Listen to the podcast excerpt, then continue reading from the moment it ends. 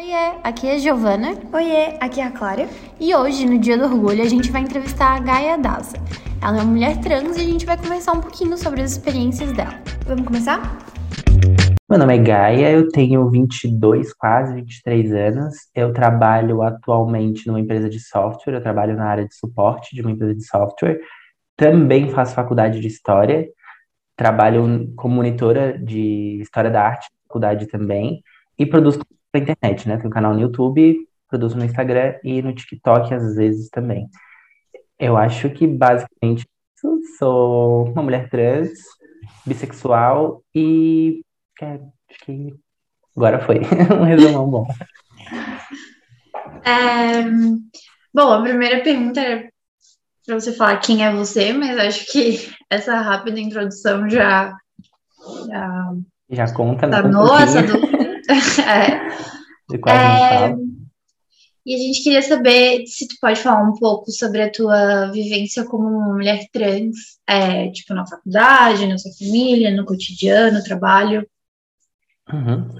Então, né, é muito, é muito curioso, assim, tipo, a forma como os processos vão acontecendo, porque desde pequena a gente já sabe que algo na gente é diferente do que as pessoas falam ou do que tu vê nas outras pessoas à tua volta, só que a gente não tem acesso a essa informação para saber exatamente, pelo menos eu não tive, né? Não, a maioria também não tem acesso a essa informação para saber o que, que é diferente o, e o que, o que é tão.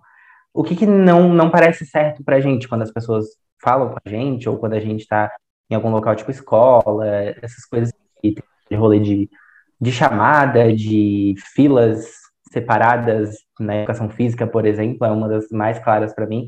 E a gente, eu pelo menos sempre me senti estranha nesses ambientes e ficava, o que está acontecendo aqui que não me deixa confortável, sabe?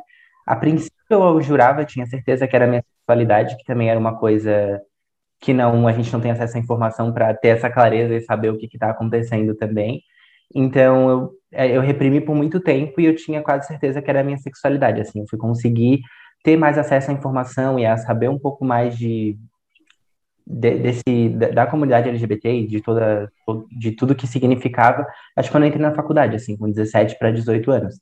Antes disso, era um grande blur, assim, só sabia de ouvir falar e às vezes reproduzia umas coisas que nem eu mesmo acreditava ou sabia o que, que significava, sabe? Então, acho que uhum. o processo começou mais quando eu entrei na faculdade e um baque muito significativo na minha infância, pelo menos, foi em 2011, quando a Ariadne entrou no Big Brother que aí ela, ela entrou e, aliás, é uma mulher trans, é a única participante trans do Big Brother Brasil até hoje, e eu lembro que eu fiquei, tipo, eu olhei para ela, eu senti alguma coisa diferente, e fiquei, cara, que mulher linda aqui, né, e tal, e aí depois, quando ela saiu, foi que foi falado que ela era uma mulher trans, e aí fizeram umas matérias até no Fantástico, em vários lugares, umas matérias que hoje em dia eu acho super invasivas, assim, porque eles expuseram o RG antigo dela em rede nacional, falaram sobre o nome morto dela, várias coisas assim, só que na época eu fiquei, como assim mulher trans? E aí eu comecei a, a ter uns insights, assim, a pensar, tipo, será que é isso, então? Só que eu, 2011, eu tinha, sei lá, 13 anos, eu pensei, tá, eu não vou conseguir, não tinha essa, essa maturidade ainda e não tinha nenhum suporte para eu pensar sobre isso. Então eu reprimi mais uma coisa e, e fui seguindo. Acho que eu fui começar a ter mais noção de, do, de, do que que eu era e do, de quem eu sou lá para uns 19 anos, que aí eu comecei a pesquisar a fundo e ter acesso a essas informações. Até porque eu entrei no curso de História, então eu tive muito mais contato e acesso a, a informações do que a gente tinha antes, né? Então foi consumindo canal de mulheres trans no YouTube, é, seguindo mulheres trans no, no Instagram, assistindo outros outros não programas, mas outras coisas voltadas à comunidade LGBT que também falavam sobre esses assuntos, né? Então, acho que foi aí que eu comecei a pegar um pouco mais desse, desse a, a começar a ingressar mais nesse processo até entender o que, que acontecia comigo. E fazia terapia na época também, que é, tipo, extremamente importante para qualquer decisão que do nosso do processo de transição principalmente porque ter, ter ali um acompanhamento profissional Nisso ajuda muito, muito, muito nesse é processo é, de autoconhecimento e de transição, principalmente. Uhum. Então, considera assim que essa representatividade é, primeiramente quando, quando tu era mais nova, quando tu tinha 13 anos, e depois já na faculdade de História, é, pela, pela questão do YouTube e algumas meninas que tu segue no Instagram, é, tu acha que essa representatividade foi essencial, assim, para ou, tipo, muito importante para para tu se identificar como uma mulher trans e para o teu crescimento em cima disso? 100%, 100%. Tipo, se eu, talvez se eu não tivesse esse contato em 2011 com a Ariadne, eu demoraria mais alguns anos para entender o que, que acontecia. Porque depois que eu tive um pouquinho mais de acesso à informação na faculdade, foi que meio que deu um, um gatilho de lembrar de 2011 e pensar, agora eu entendo por que que eu identifiquei tanto e que eu gostei tanto daquele assunto, sabe? Era uma uhum. coisa que me representava e eu nem sabia que me representava.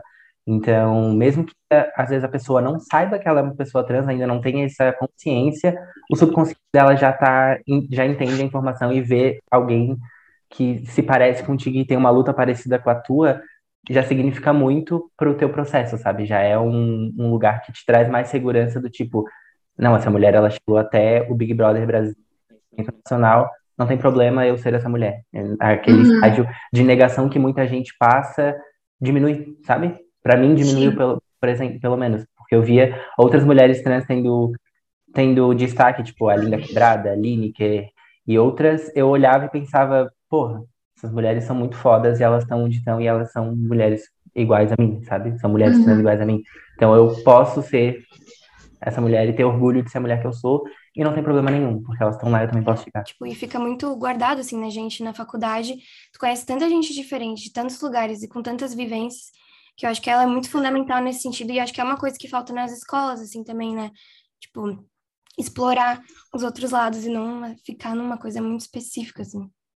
Sim, falta, falta muito, e isso é um, é um debate que levanta muito na, na minha faculdade de História, por, principalmente, que a gente tem muitas matérias de licenciatura, é como levar isso de forma natural e, tipo, orgânica para as escolas, né? Uhum. Porque tem uma relutância muito grande por parte dos pais, porque, tipo, a escola não é só feita pelos professores, né? Tem muita influência dos pais. Então, tipo, recentemente eu até vi, acho que no Twitter, uma notícia de uma mãe de um aluno, ou de um aluno que, que deu uma ideia num grupo de WhatsApp de uma escola, que agora a maioria está remoto, por causa da pandemia, de fazer um trabalho sobre a comunidade LGBT no mês do orgulho LGBT, e os pais falaram, não, tá maluco? Pra quê? Pode ter acesso a isso. Então, tipo, é uma luta que vai ser um processo muito, muito longo, porque tem que desconstruir não só a, o formato da educação atual, mas também a cabeça dos pais, porque não são só os educadores que formam a escola hoje em dia. Né? É todo um, todo um processo que é muito, vai ser muito difícil, mas que a gente tem que, tem que tentar porque é muito essencial, né? Imagina a quantidade de crianças que, que são crianças trans e só não sabem. E poderiam ter já esse apoio desde pequena e reduzir muitos os traumas que eu vivi, que outras meninas não viveram. Eu acho muito divertido. E, tipo, Obrigada. de uma forma leve, e eu acredito muito que, tipo, tu vai com certeza, acredito que tu já faça isso, mas que conforme o teu crescimento, tu vai é, inspirar muito outras meninas, assim, de verdade. É, eu vejo, eu vejo uma, um impacto, uma mudança que eu já vejo causando são nas pessoas à minha volta, assim. Tipo, a minha hum. família tinha zero acesso a esse tipo de informação, a minha família era muito conceituosa, a minha família era muito assim. E, e as outras pessoas também, tipo, amigos da família e tal, eu, eu via, eu sentia esse preconceito era uma coisa que me segurava muito para eu me expressar também, tipo, bloqueou muito tempo quem eu sou, sabe? Porque eu pensava, se a minha família fala mal dessas, das pessoas que eu vejo que se parecem comigo, que eu acho que me representam, o que eles vão fazer comigo, sabe?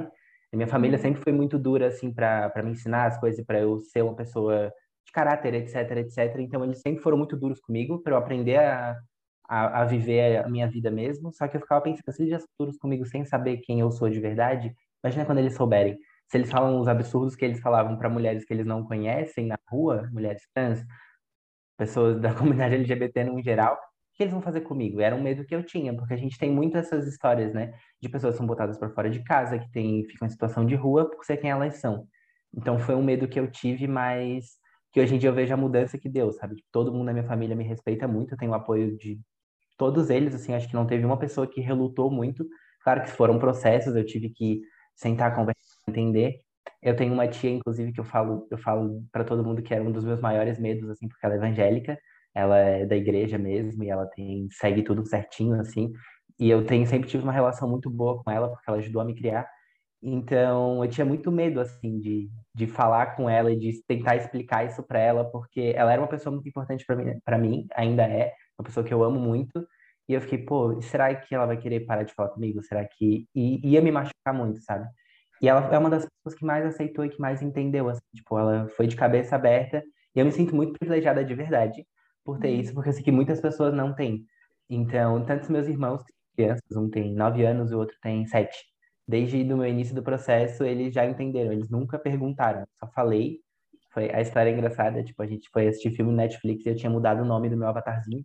E aí eles ficaram, tipo, quem é Gaia? Eu falei, eu. Uhum. E aí eles, tipo, não. Aí eu falei, é, sim, mudei meu nome e tal, tal. E eles só aceitaram, tipo, eles só fizeram uma pergunta, mas por quê? Eu falei, porque é do jeito que eu me sinto. Aí eles pararam, olharam, ah, então tá bom. E deu. Dali pra frente, ah. mais. Eles nunca erraram meu nome, eles nunca trocaram pronomes, eles nunca nada, assim. Só foram para sempre, eles nunca. E eles defendiam quem errava. Se a minha mãe errava, se a minha avó errava, o meu padrasto errava, eles, de quem tu tá falando? Eles são bem abusadinhos, assim, tipo, mas de quem tu tá falando? Ah, tu falou de tal pessoa, e eles, não, essa pessoa não existe mais. o nome certo é tal. Então, tipo, essas mudanças, assim, que eu fui acompanhando de pessoas que tinham um pensamento muito fechado e hoje respeitam completamente, me apoiam, é uma coisa que deixa o coração quentinho, sabe? Que eu olho, não, eu já tô uhum. impactando algumas vidas, por mais que não seja de me olhar como referência, igual outras meninas trans, mas que eu também já ajudei, tipo, meninas mais novinhas assim, no início, perguntando como é que faz a alteração de nome, como é que faz a retificação e tal, quais documentos que precisa, sempre ajudo. Mas é muito, uhum. é muito gratificante olhar assim, pensar, não, eu tô ali falando minhas besteiras às vezes no Instagram, mas isso tá de alguma forma impactando a vida das pessoas, sabe? É ah. muito massa. Mas eu acho que é justamente o jeito como tu leva, assim, é, que inspira mais ainda, porque é, que nem a gente falou, é uma forma muito leve, então, tipo, fica muito mais interessante, eu acho, e mais fácil de entender, assim, porque realmente é um processo que deve ser bem difícil, assim, de fazer as pessoas entenderem e, né, enfim, mudarem essa concepção. Eu acho que a forma de abordagem é muito importante, né? Tipo, é. a forma como tu vai abordar o assunto é, é crucial pro resultado, se ele vai chegar, se o assunto vai ser desenvolvido ou não, né? Porque se tu já chegar, tipo, gritando e impondo, tipo, as pessoas vão ficar mais na defensiva e não vai derrolar. Então, acho que a forma como eu citei, falei, expliquei, mostrei, tipo, esses vídeos que eu falei de mulheres trans no YouTube, de cantoras e tal. A minha avó é fã da Pablo Vittar, gente. É, esse é o nível. Ela vê um show da Pablo Vittar no, no Multishow, às vezes, que ela assiste, e ela corre. Ela me chama. Ei, vem cá ver a Pablo. Olha que linda que ela tá. Sabe, esse, esse tipo de... inserindo pessoas do mundo LGBT para as pessoas conhecerem e verem que não é algo de outro mundo. São pessoas de caráter, são pessoas ótimas, são pessoas... São pessoas. E elas merecem respeito e tá e tá tudo bem, né? Tá tudo bem. sobre isso. é sobre isso. Eu acho que, de modo geral, assim, é, nós da comunidade LGBT, LGBTQIA+, na verdade, é, somos pessoas que é, têm uma vida, tipo, uma pessoa como qualquer outra, e fazer parte da sigla não se resume a toda a nossa personalidade. Eu acho que é isso que falta as pessoas entenderem, e eu acho, por isso que eu comentei da forma que tu aborda, assim, sabe? Tipo, tu fala o que tu quer, assim, tu não precisa ficar falando, militando o tempo todo. Óbvio que é extremamente crucial essa parte, mas é, tipo, é sua personalidade, você tá se expressando, sabe? E eu acho que isso faz com que as pessoas fiquem é, muito mais abertas, de verdade. Eu acho que o que tu falou é, é, eu sempre bato nessa tecla que, tipo, eu ser uma mulher trans ou eu ser bissexual, minha sexualidade, minha identidade de é um pedacinho da pessoa que eu sou. Ela não é, não torna eu por completa, né? Então, tipo, eu sou uma mulher trans, eu sou bissexual, mas eu tenho uma outra infinidade de coisas. Eu gosto de estudar marketing, eu gosto de produzir meus conteúdos, eu gosto de editar vídeo, eu trabalho, eu estudo, eu faço uma porrada de outras coisas que não necessariamente tem a ver com a minha identidade de gênero ou a minha orientação sexual. Então, as pessoas têm esse costume de querer colocar a gente nas caixinhas de tipo, não, se tu é uma mulher trans, tu vai produzir conteúdo só falando sobre a tua transição, só falando sobre a comunidade LGBTQIA+, só falando sobre isso. E não, eu não quero falar só sobre isso. Eu quero algum dia estudar marketing, dar uma palestra sobre marketing. Eu quero algum dia dar aulas de história da arte, que é a, área que eu gosto da minha faculdade, ou de falar sobre cosméticos que eu gosto, fazer meus tutoriais de maquiagem e focar em outras coisas que não tem a ver com, com a minha orientação sexual ou a minha identidade de gênero, sabe? Acho que isso é muito importante de fazer as pessoas separarem também, né? Uhum, com certeza. É, entrando também é, nessa questão da representatividade, apesar de hoje em dia ter né, muita, muita representatividade, acho que não é exatamente o termo, mas a gente vê esse crescimento né, nos últimos anos, principalmente, acho que o YouTube ele tem um, um, uma importância muito grande nisso, porque a gente consegue ver as pessoas e é, eu acho que ele dá uma certa abertura para as pessoas se expressarem e para qualquer pessoa pesquisar, né? Qualquer pessoa que tem acesso à internet consegue pesquisar sobre qualquer tipo de coisa no YouTube. E só que quanto às marcas de beleza de modo geral, é, tu fala bastante de cabelo no teu canal, né, nos teus stories, de maquiagem. Como tu acha que as marcas elas lidam com isso? Assim, tu acha que falta é, representatividade? Tu acha que a forma que é abordada é correta? O que, que tu tem a nos dizer sobre isso? Eu acho, eu acho que tem uma crescente, dá para reparar sim uma crescente na representatividade. Não tem como negar que está crescendo, graças a tudo, assim, graças à nossa luta. Então, hum. eu acho que sim, mas eu acho que falta representatividade ainda, porque o que eu, o que eu vejo de fora, né? Uma, uma época, algum tempo atrás, eu já estava reparando, tipo, chega em junho, todas as marcas fazem rótulos com a bandeira do arco-íris, trazem pessoas da comunidade LGBTQIA+, produtores de conteúdo falar para conversar, para fazer tudo, só que no restante isso se esquece. Virou de junho para julho, a maioria das marcas só esquece. Foi uma coisa que eu gostei muito na marca de vocês, inclusive, porque eu já vi essa representatividade, tipo, no site. O Entre já tá ali, né? Gênero free. Eu fiquei, tipo, é isso, sabe? É isso. Não é só em junho que as marcas têm que se importar com esse tipo de causa, assim. Porque a gente não consome só em junho. As pessoas a forma como acontece hoje em dia parece que as pessoas da comunidade elas em junho pegam todo o dinheiro que elas juntaram no ano, consomem e no resto do ano acabou. A gente não consome, a gente não existe, a gente não come, a gente não compra produto para cabelo, não compra maquiagem, não compra mais nada. Então eu ainda vejo um, um déficit de representatividade muito forte na, nas campanhas em outras épocas do ano, não só no Dia dos Namorados para mostrar que todo mundo apoia toda forma de amor e no mês do, do orgulho, mas também dentro, na formação do, da, dos times das empresas, né? Tipo, a tua empresa tem, contrata pessoas trans? A tua empresa tem pessoas trans trabalhando dentro dela? Tipo, na empresa que eu trabalho, eu sou a única pessoa trans, sabe? Uhum. Tipo, eu sou a única. E em outras empresas, a, a taxa de, a porcentagem de pessoas trans na, na equipe é zero. Tipo, não tem.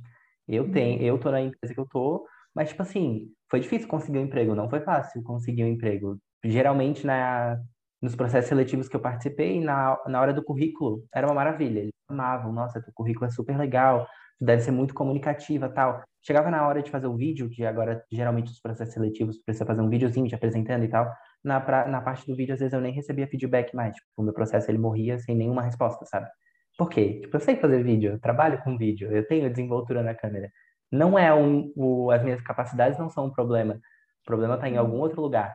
Então, eu acho que não só nas campanhas, mas dentro dos times é muito importante a presença de pessoas trans e da comunidade LGBT, que ia mais no geral, das minorias no geral, né? Não só, não só da comunidade, mas eu ainda sinto uma falta, assim. Tu não vê muitas pessoas trans trabalhando por, por trás dos bastidores nessas empresas, né? E é muito, muito, muito importante. Uhum.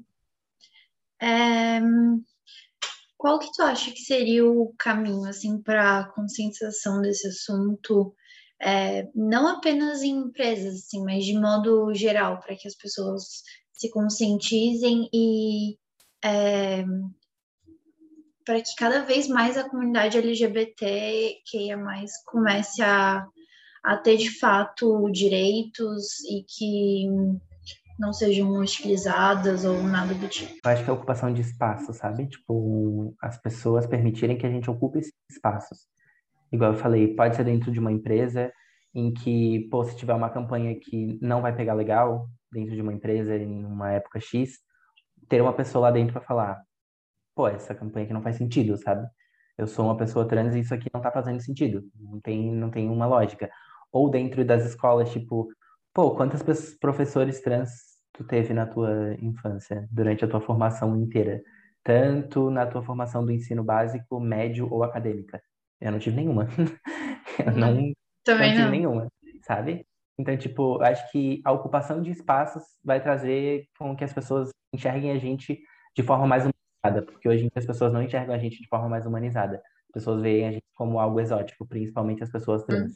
Então, as curiosidades das pessoas são sempre sobre os nossos corpos, a... o conceito está em cima dos nossos corpos, da nossa voz, do nosso tamanho, tá sobre a gente, a gente não é vista de forma humanizada hoje em dia. Eu acho que para humanizar a gente, a gente tem que ocupar esses espaços importantes, seja dentro de empresas, seja dentro da processo educativo de pessoas, em qualquer lugar. Se eu vou num ah, tem uma influência que eu sigo que ela é maravilhosa, a Pepita, eu acho que muita gente conhece. Uhum. A, a Ai, eu Pepita. amo ela. E, e ela, ela bate sempre nessa tecla. Eu quero ir no hospital e ser atendida por uma enfermeira trans. Eu quero ir numa farmácia e uma, uma farmacêutica trans está me atendendo. Eu quero me enxergar em outros lugares que não sejam os que eu me enxergo agora. Que é Uhum. não só em campanhas, não só em, em, em notícias trágicas de igual a gente vê todo dia, né? Ou às vezes a gente nem vê, a gente fica sabendo porque a gente está dentro da nossa bolha. Mas, tipo, eu quero me ver representada em todos os lugares. Eu quero ir no mercado e ver uma mulher trans tranquila fazendo as comprinhas dela. Eu quero ir numa farmácia e ser atendida por uma mulher trans. Ir numa consulta e a minha médica ser uma mulher trans. Pô, é isso que eu quero. Isso, para mim, é que vai trazer essa humanização e as pessoas vão começar a se desconstruir mais, sabe? Uhum. É, eu acho que isso que tu falou é bem importante também na mídia de modo geral, assim, e é, essa questão que tu trouxe é, envolve muito a empregabilidade de pessoas trans, né? É, pesquisei alguma, alguns dados sobre isso e eu vi que o, as pessoas trans, elas são, de modo geral, extremamente sexualizadas, é, tanto homens trans quanto mulheres trans, e isso afeta muito na empregabilidade, assim, tipo, um emprego é, no qual a pessoa é 100% qualificada, ela muitas vezes não, não tem esse acesso, é, não tem vo ou não tem voz no emprego, ou é questionada sobre essa qualificação. Então, eu acho que entra muito nisso, assim, ter essa passabilidade, assim, de, de viver e fazer as suas coisas, né? É, essa questão é muito é muito complicada porque tem muita empresa que abre vaga tipo cotas, né? Para ah, a Uhum. gente tem que ter uma porcentagem de funcionários tal, só que não sabe lidar com, tipo, não sabe lidar com a pessoa trans na prática, sabe? Eu, por exemplo, tenho um problema muito grande com a minha voz, eu não consigo fazer ligações no telefone. Eu trabalho Uhum. na área de suporte e eu não consigo fazer ligações no telefone. Me, eu entro em pânico, assim. Porque a outra Uhum. pessoa pode reconhecer a minha voz como uma voz mais grossa, já automaticamente me tratar no masculino, e isso já vai me gerar um desconforto e eu não vou conseguir. Então, tipo, isso é, é disforia de gênero, né? Eu tenho muito, muito isso com a minha voz. Então, tem coisas que eu não vou conseguir fazer dentro de uma empresa que a pessoa cis conseguiria tranquilamente. E eu acho que a empresa, além de contratar e dar essa oportunidade, ela também tem que entender um pouco mais de como funcionam nossos processos, né? Pode ser que um dia eu não tenha mais a disforia com a minha voz, eu posso fazer um tratamento, eu posso fazer de qualquer forma, ou pode ser que eu nunca consiga ficar 100% confortável numa ligação, por exemplo. E a minha empresa que eu estou atualmente entendeu isso super legal. Eu levei dados, eu levei pesquisas, eu mostrei, eu fiz eles entenderem qual era o meu lado e eles foram super empáticos e tranquilos. Mas outras empresas já talvez não seriam assim. E eu teria que Uhum. fazer coisas que me deixariam desconfortável e, sei lá, ser tratada no masculino numa ligação com o cliente, por exemplo. Só porque Uhum. o cliente não vai se importar na hora. Entendeu? Uhum. E às vezes é- tem empresa que não deixa tu corrigir o cliente. A minha empresa falou: se algum dia tu precisar fazer e o cliente te tratar da forma errada, corrige, pode corrigir. Tem total aval para falar: não, meu nome é Gaia, vai me tratar no feminino e continuar o teu atendimento por ali. Mas muitas empresas não vão deixar tu fazer esse tipo de correção no cliente, porque tu tem que atender o cliente e ficar quietinho. Muita empresa. Então, acho que não só dar as oportunidades, mas entender nossos processos e respeitar muito a gente também. E como uhum. tu falou, né? É, ver o nosso potencial fora da nossa imagem. Né? Nós não somos só corpos e a gente tem nosso potencial, a gente tem é capaz de fazer muita coisa e as pessoas só têm que dar a oportunidade de entender nossos processos. É, eu queria saber também se tu tem algum conselho assim para quem está passando por essa fase é, de de se reconhecer como uma mulher ou como, como um homem trans, é, que, que tu diria para uma pessoa que está passando por isso? Eu acho que tenta consumir conteúdo de pessoas trans e entender os processos melhores. Eu sei que cada pessoa vai ter um processo diferente, não existe uma fórmula mágica assim, mas cada um vai ter um processo não vai ser uma fórmula mágica, não é uma receitinha de bolo que vai fazer tudo ficar bem assim, mas acho que tu consumir, entender melhor e respeitar o teu processo também. Não é porque tu tá, tá com essa dúvida às vezes e pesquisa, tenta procurar uma terapia. A gente sabe que a terapia ela é importante, mas não é muito acessível também, não é todo mundo que consegue, né, fazer e tal. Mas tenta se apoiar, se cercar de pessoas que vão te apoiar também e não ligar muito o que os outros vão falar, porque às vezes eu tenho amigas que que passaram pelo processo de transição e que os amigos dessas amigas não, não apoiavam. Falavam que ela era indecisa, que ela não sabia o que ela estava falando tal, e meio que botaram lá para baixo processo que, que a gente mais precisa de apoio, não é de ninguém duvidando do, do nosso processo, sabe? Às vezes a gente já tem várias dúvidas e, pô, se a pessoa chega a compartilhar isso contigo, do tipo, eu acho que eu sou uma pessoa trans e eu tô me, me sentindo disposta a passar pela transição tu não vai duvidar disso e falar, tu tem certeza disso? Tipo, tu vai botar outra dúvida na cabeça da pessoa, todo o processo que ela levou para poder compartilhar isso com outra pessoa, sabe? Então, eu acho que é tu confiar nas pessoas que sabe que vão te apoiar e se alguém não te apoiar e tu sentir que tu precisa, não liga pro que a pessoa tá falando, assim. O processo é teu e no final quem tem que se sentir bem e confortável é tu, não as outras pessoas. Então, é importante sim ter apoio dos amigos, da família, mas eu acho que isso não pode te trancar de nenhuma forma se ninguém te apoia e tu sente que, que as outras pessoas estão erradas, não liga porque as pessoas estão pensando. Faz o processo e faz o que tu, que tu vai se sentir bem. Porque no final vai valer a pena, tipo, com certeza vai valer a pena, sabe? E outra coisa que no, no início é muito, muito puxado assim pra gente é a questão da passabilidade de tu querer sempre atingir uma aparência de uma pessoa cis, porque dessa forma tu não vai sofrer tanto na rua, né? Então, tipo, Muitas meninas começam a tomar hormônio sem acompanhamento médico ou a fazer processos estéticos descontroladamente para tentar chegar num padrão. E não é o caminho, sabe? Eu acho que tu tem que se sentir bem contigo mesma primeiro antes de tomar essas decisões, porque um tratamento hormonal, ele mexe muito com o psicológico, ele mexe muito com o teu corpo, ele pode dis disfuncionar, tirar do funcionamento muitas coisas que estão funcionando bem eu acho que tudo tem que ser feito com muita calma e não tem para tentar chegar em algum lugar, algum padrão e seguir algum padrão, sabe? Acho que tem muita gente que a pergunta que eu mais recebo sempre é: "Tu toma hormônio? Faz tratamento uhum. hormonal?" E eu não me sinto confortável para tomar hormônios ainda. Eu não quero só simplesmente chegar na farmácia, comprar um monte de hormônio e começar a me automedicar dessa forma, sabe? É meu corpo, é minha saúde, e eu acho que eu tenho que fazer isso no tempo em que eu me sentir confortável para fazer isso. A mesma coisa, muita gente, tipo, no início da transição acha que não, eu tenho que guardar dinheiro para botar um silicone para fazer o procedimento X, Y, Z, porque aí vai, vai tudo vai ficar mais tranquilo. Não vai diminuir o preconceito que tu vai sentir e talvez aquilo só te traga mais dúvidas ainda sobre, sabe? Muitas meninas que eu conversei que fizeram um monte de procedimentos no início, elas já se arrependeram e falaram: não vale a pena, assim, tipo, esses procedimentos eu fiz numa época e hoje em dia me arrependo porque não, não é assim que funciona. Recentemente eu vi uma, uma mulher trans que ela é bem famosa, Luísa Marilac, eu acho que todo mundo conhece o meme dela, por, pelo menos, e ela teve um problema com silicone industrial que ela injetou no início da transição dela, para chegar nesse, nesse padrão X de, e ter uma passabilidade e talvez reduzir um pouco do preconceito que ela sofria na rua ou, ou algo do gênero.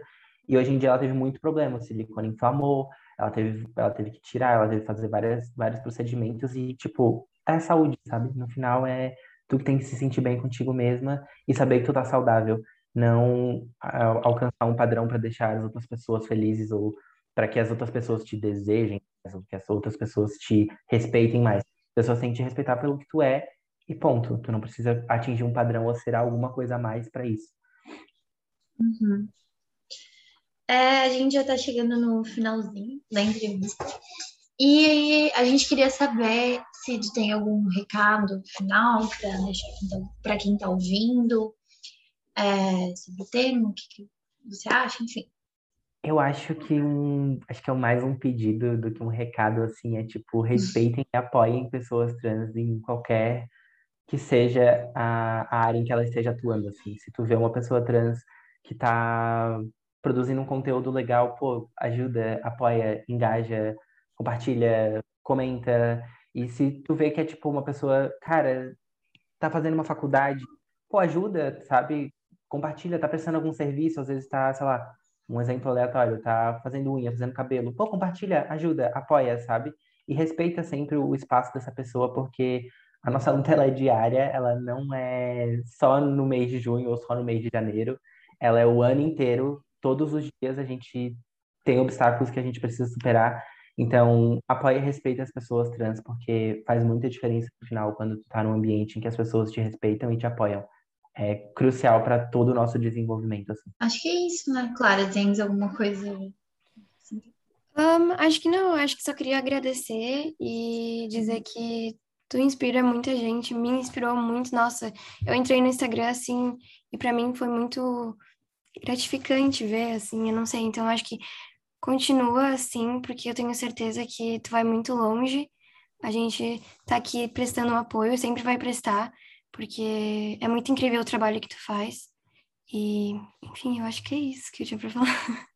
Obrigada, nossa, fica até emocionada aqui, ó. Posso chorar, gente, vou me borrar toda. Mas, é, é, eu acho que, assim, vendo de fora, eu tenho certeza que tu tá no caminho certíssimo, assim. Né? Então, é isso, eu continuo assim. E, é, Obrigada. e obrigada também pela oportunidade, né? Não, não, é, não é sempre assim que, que marcas se importam com a gente de verdade, não só nesse mês, mas pelo que eu vejo do, na atuação de vocês no mercado, assim, sempre, né? Tipo, em todas as épocas do ano. Eu acho isso muito bacana e muito único, assim. Parabéns de verdade e obrigada pelo convite, porque foi, foi surreal, assim, foi maravilhoso. É, a gente acha muito, muito importante, assim. Na verdade, é muito importante, né? Eu acho que de verdade a gente faz exatamente o que a gente tinha que fazer e a gente luta para cada vez a gente para que cada vez a gente possa fazer mais, sabe?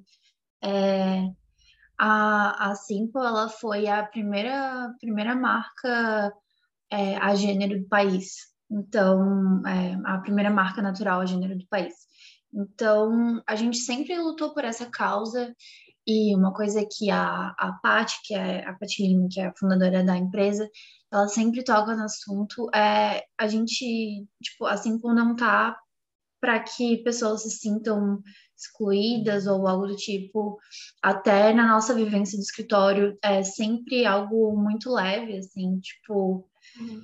as pessoas elas precisam se sentir abraçadas, sabe? Tipo, né, não apenas por uma marca, mas é, nas nossas campanhas, em tudo que a gente faz, a gente pensa é, antes de fazer, tipo, realmente de forma é, carinhosa, assim, sabe? Tipo. É...